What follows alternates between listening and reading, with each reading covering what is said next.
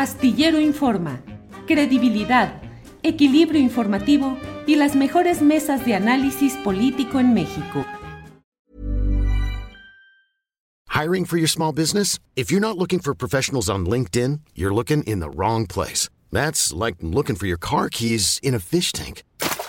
LinkedIn helps you hire professionals you can't find anywhere else, even those who aren't actively searching for a new job but might be open to the perfect role. In a given month, over 70% of LinkedIn users don't even visit other leading job sites. So start looking in the right place. With LinkedIn, you can hire professionals like a professional. Post your free job on linkedin.com slash achieve today. Ever catch yourself eating the same flavorless dinner three days in a row?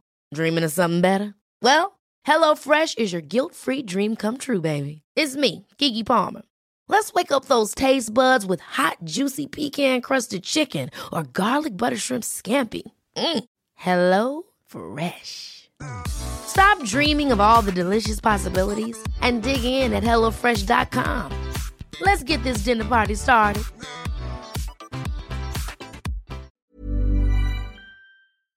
Astillero Informa, credibilidad, equilibrio informativo y las mejores mesas de análisis político en México. Pues ya estamos aquí listísimos con una entrevista especial que eh, pues vamos a tener para Astillero Informa.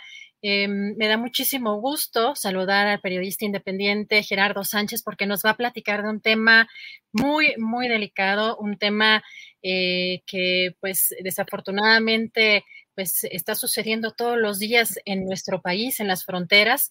Este reportaje se llama En la ruta de la migración, niñas, mujeres y mujeres trans sufren más violencia. Gerardo, ¿cómo estás? Muy buenas tardes. Hola Adriana, ¿cómo estás? Buenas tardes, muchas gracias por el espacio y pues a la orden.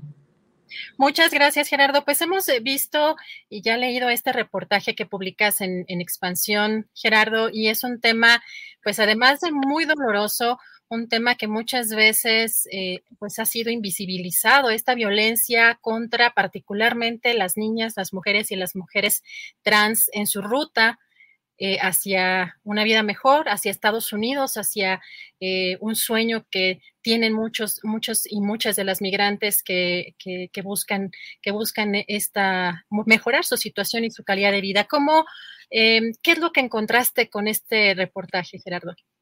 Claro que sí, Adriana. Mira, bueno, como bien decías, este es un trabajo periodístico que publicó eh, Expansión Política y que justamente habla sobre este contexto tan devastador que es el que se vive ahora, que es el migrante.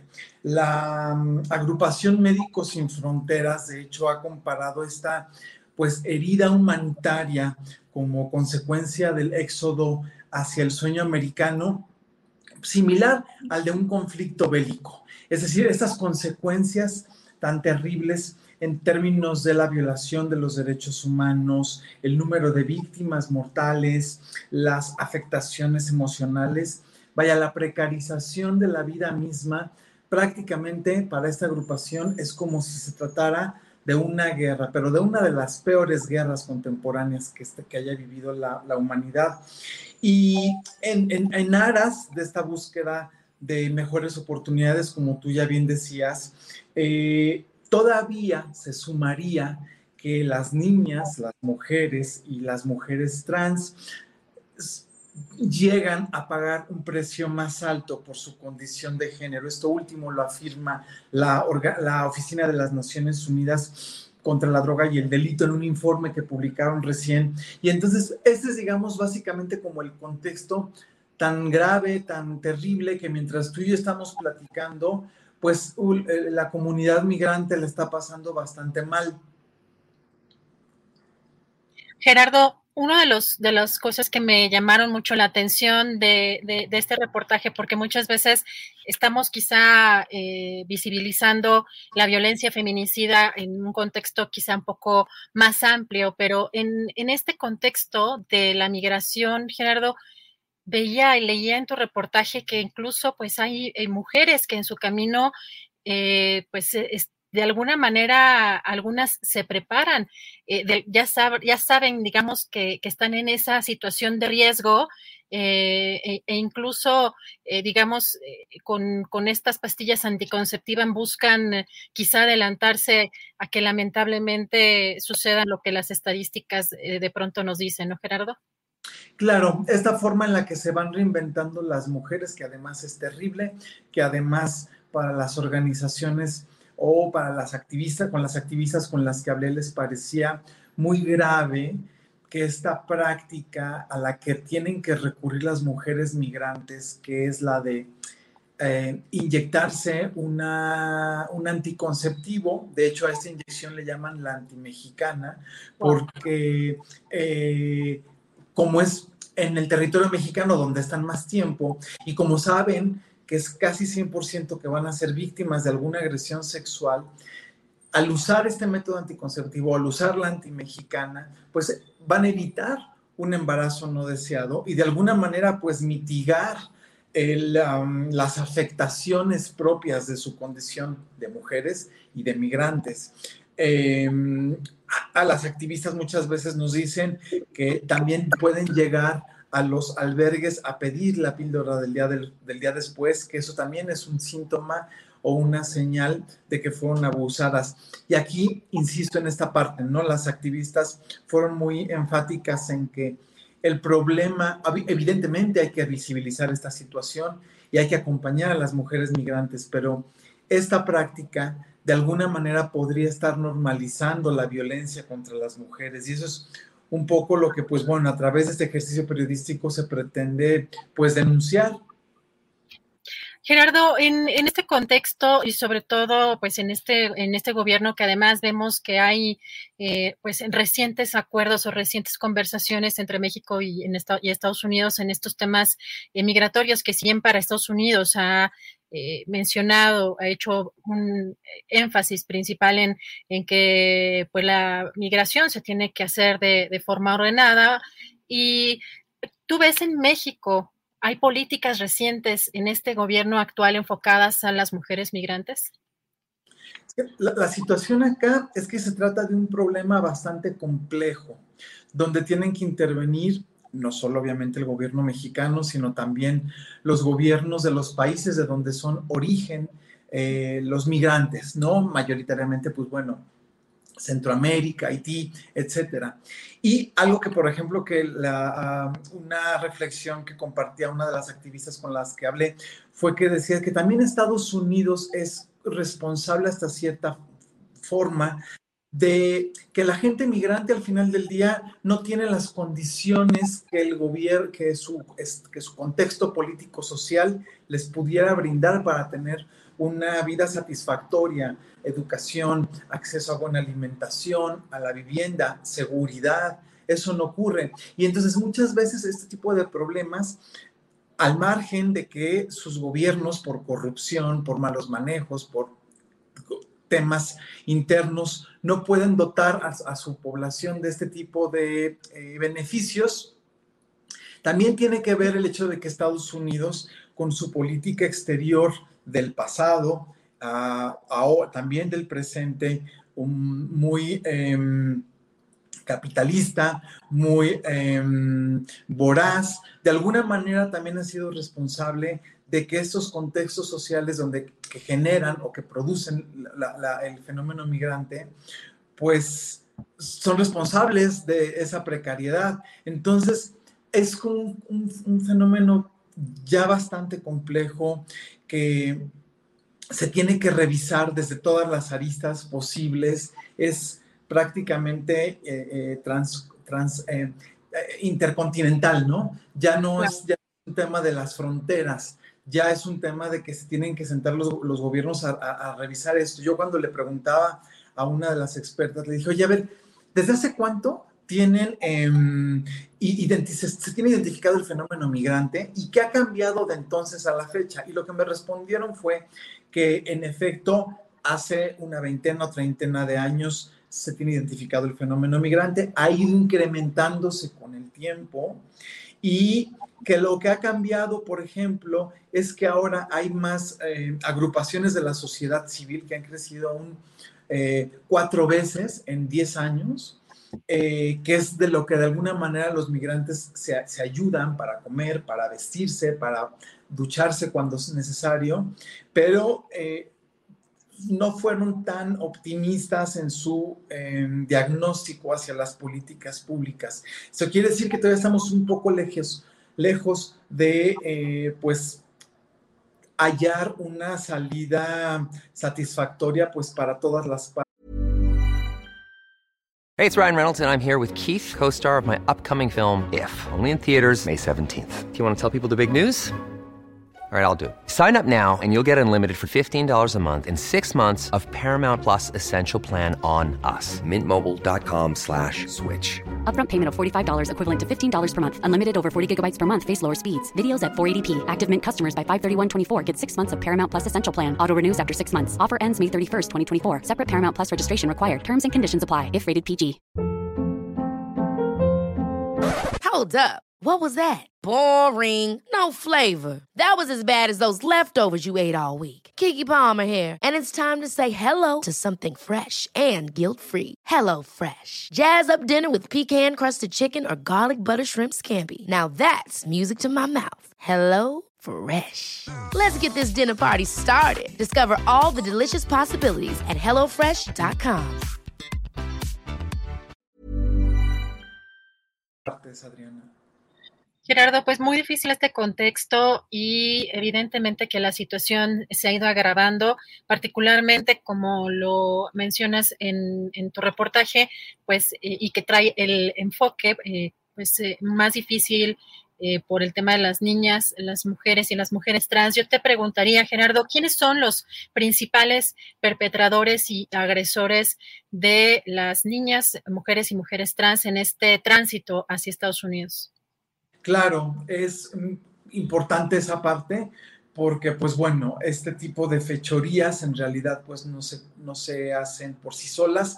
Normalmente quienes se tienen identificados que son los personajes que, que, violentan a las mujeres son normalmente los polleros o los traficantes de, personas, eh, los compañeros, los mismos compañeros de viaje, muchas veces arrastran a una pareja sentimental del lugar de origen con temas de violencia y entonces ahí también puede haber algún conato de agresividad.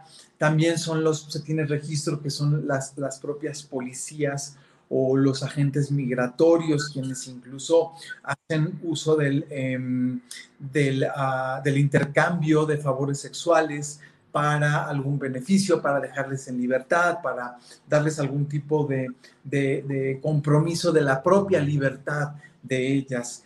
Em, por supuesto, imposible denunciar, imposible tener una estadística, porque en su propia condición de migrantes, donde no tienen un número, una referencia legal, pues por miedo no denuncian.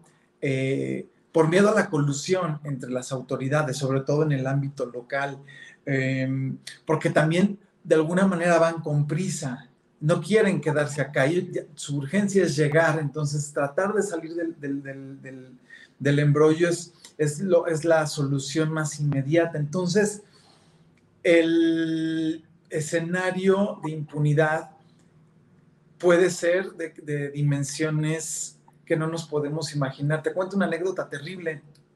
Una de las activistas nos, me platicaba que, por ejemplo, ella tiene su, eh, su albergue en Guanajuato, en León. Y entonces, en, en, esta ciudad, que es como la mitad del territorio, dice que ella, pues ven, ven llegar mujeres y niñas, pero que cuando comparten o se retroalimentan con colegas activistas también de albergues, sobre todo de la zona fronteriza, se cuestionan y les preocupa que no llegan a ver la misma cantidad de mujeres y de niñas que llegan a los albergues, digamos, a la mitad del territorio. Entonces, no sé si me estoy explicando con eficiencia, pero la idea aquí es un poco que les preocupa que en el trayecto de la mitad del territorio mexicano hacia el norte, no se sabe qué pasa con ellas. Y la sospecha, por supuesto, es que pudieron haber sido víctimas de trata, de feminicidio Y, en fin, lo que te diga, creo que nos quedaríamos cortos, Adriana, comparado con lo que es la realidad. Claro, justo esa parte es la que te iba a preguntar, que también me había, me había, llamado mucho la atención de tu reportaje, que si había alguna estadística o cómo podemos eh, contabilizar esto que mencionas, que me parece que es sumamente grave, si de, por sí las estadísticas eh, muchas veces no corresponden a la realidad en términos de trata, de la desaparición, del feminicidio, pues en estos terrenos migratorios, en este tránsito tan complejo, eh, tan multifactorial y donde están, como menciona, sumados muchos elementos, incluso pues de sus propios países de origen y sumado al propio contexto de México, ¿qué pasa con esas, con esas mujeres que eh, llama mucho, me llamó justamente mucho la atención y estoy qué bueno que haces énfasis. Yo entendí perfecto qué pasa con esas mujeres si no están viendo las mismas mujeres que ingresan a las que llegan, digamos, a esa parte o a esa zona fronteriza, ¿qué sucede en el camino? ¿No hay alguna organización o alguna cifra, alguien que esté manejando eh, estadísticas al respecto? ¿O esa parte, Gerardo, nos hace falta para poner eh, énfasis ahí? Ver, por supuesto que las estadísticas oficiales, las que debería de generar la autoridad, eh, pues no se tienen a ver, en este delito y en muchos otros. Ya después, si quieres, platiquemos del homicidio de odio por LGBTI-fobia que ocurre en México y que también hay un tema ahí con las estadísticas. En el caso, por ejemplo, de las agresiones o la violencia sexual en contra de mujeres, mujeres trans migrantes, eh, los datos que se llegan a tener, por supuesto que son subregistros y que los hacen las organizaciones de la sociedad civil. Por ejemplo, Amnistía Internacional estima que 6 de cada 10 mujeres en tránsito, 6 de cada 10 mujeres en tránsito pueden padecer algún tipo de agresión de este tipo. Para hacer subregistro es una cifra muy alta y muy preocupante. La agrupación Médicos Sin Fronteras, por ejemplo, también detalla o narra que tienen un registro importante de mujeres eh, por ahí del 30%, que, eh, que atienden por eh, un tema de salud relacionado con una afectación de la, de la violencia sexual en la que padecieron. Entonces, lo que se tienen son esto, lo que se tienen son testimonios, testimonios por supuesto desgarradores, terribles, que se van compartiendo y que ahora las redes sociales, que ese es otro fenómeno que, acompaña a la, eh, eh, a la comunidad migrante, las redes sociales también echan mano para más o menos ir eh, midiendo, sirven de termómetro para ver en dónde están, por dónde van. hay un testimonio terrible que se comparte acá en el trabajo que habla de una chica, una mujer trans, que llegó al refugio, después se volvió a ir y después por redes sociales volvieron a saber de ella, eh, pero la, encuentran pues eh, seguramente haber tenido un accidente en, el tren, porque la, ven de nueva cuenta en las redes sociales pues con una afectación importante a su cuerpo. No tenía una, una pierna, no tenía un, un brazo, entonces de alguna manera las redes sociales están ayudando a visibilizar, ya más o menos darle un, seguimiento pues a este vacío que se tiene frente a las víctimas. Híjole, Gerardo, pues mucho, mucho que hacer en este tema. Eh, por nuestra parte, darle difusión y pues esperar también y, a impulsar que las autoridades tengan, además de un registro en este sentido, pues que haya mayores eh, políticas en, apoyo de eh, mujeres, niñas y mujeres trans. Gerardo, ¿dónde podemos seguir? ¿Dónde podemos seguir tu trabajo? Este, este reportaje en particular fue publicado en Expansión, pero ¿en dónde podemos seguir tu trabajo? Muchas gracias, Arena. Pues sí, el trabajo, de hecho, está este del que hablamos ahora, está en tweet fijo, en mi Twitter, arroba, eh, arroba Guadarrama. Ahí pueden eh, revisar el trabajo y pues bueno, agradecerte, Adriana, agradecer a Julio que el trabajo que ustedes hacen es increíble y que más medios como el de ustedes se necesitan en este país. Pues al contrario, Gerardo, te agradecemos mucho que compartas este tipo de trabajos que hacen mucha falta para visibilizar tantas cosas que están sucediendo en nuestro país. Te mandamos un fuerte abrazo y estamos en contacto. Estamos en contacto. Buenas tardes, Adriana. Gracias, buenas tardes.